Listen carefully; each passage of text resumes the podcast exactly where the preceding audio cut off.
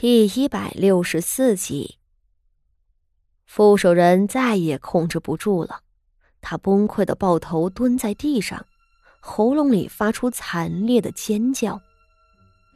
这就是事实啊，这就是当年的真相啊！是，副手人不愿意相信玉佩，甚至不愿相信贾怀宁对那四个问题的答案，因为这些都有可能作假。虽然几率是非常非常的微小，但排除不了作假的可能。比如，有人亲眼目睹过当年的场景，对那场景记得清清楚楚，并且后来通过各种渠道偷窃了谢家的玉佩，然后到自己的跟前来陷害谢婉琴。但贾怀宁的最后一句话：“要不要吃个西瓜？”一字不错，连声调语气都是一模一样。不需要再怀疑了，他说的都是真的。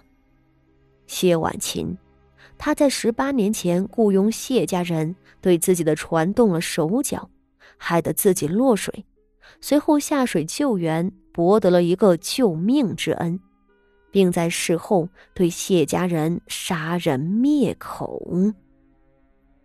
原来，那场美丽的邂逅根本不是上天的姻缘，谢氏救命的举动也不是无比的美好，而只是一场蓄谋已久的算计。谢氏为了得到他，啊，不，为了得到权势和地位，竟然不顾他的安危，设计让他翻船落水。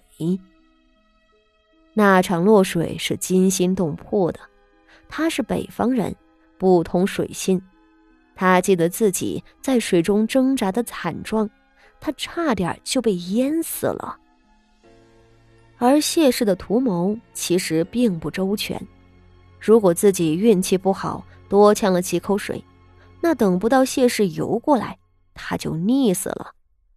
最后被拖回来的时候，他的四个随从里不就死了一个吗？谢氏，他是拿着自己的命当做垫脚石啊！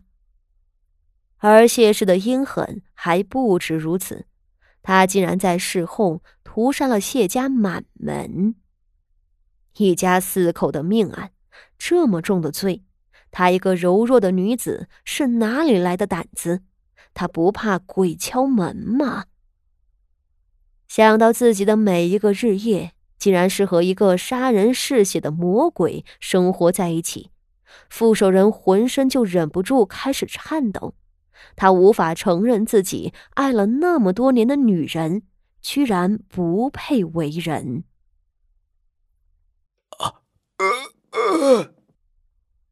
他的口中再次发出一声惨嚎。此时的他，不是什么三品的高官，只是个受伤的。狼狈男人。告状的贾怀宁在半个时辰之后，被副手人亲自派了心腹送去了傅家在京郊的一处庄子上，并遣人过去保护他，不准他受到什么莫名的毒害。而在送走贾怀宁之后，副手人脚步踉跄的出了书房，直奔锦绣院。之后的事情就不必猜测了。那一日，锦绣院里传来谢氏惊天动地的惨嚎和一个男人的拳脚声。很快，被打得左腿骨折、肋骨断裂的谢氏，如一条死狗一般被拖出了锦绣院，关进了傅府后头的一处荒凉的宅院里，关了起来。副手人则失魂落魄的。去了景和院里，向傅老夫人请罪。傅守仁跪在景和院的前头，自己扇了自己三个耳刮子，痛骂自己认贼作妻，糊涂至极，并向老夫人提出休妻的意图。只是这一回，倒是傅老夫人阻挠了他。傅老夫人听完了当年的真相。面上虽然是震惊、愤怒，情绪倒还好。或许是因着他对谢氏本就是厌恶之极，听说了这件事后，反倒觉得这很合理。然而，他并不同意傅守仁休妻。傅老夫人道：“谢婉琴是背负着四条命案的重犯，若是寻常的罪过，什么偷情一类，你休了就休了。但谢婉晴这样的……”你要是把他赶出傅家，你难道就不担心他所犯下的重罪被人揭露出来，最后牵连了你吗？他杀害谢家满门的时候，已经被你纳作外室，在律法上，你是他的男人，就要为他承受罪责。傅老夫人说着，叹气道：“唉。”你怎样处置他，我不想管。只是，你若是一时冲动，随意将他赶出去，怕是会有后患。如今又是动荡之时，怕是正有人想抓你的把柄。你明白我的意思？副手人听着愣了，旋即反应过来。如今是什么时候？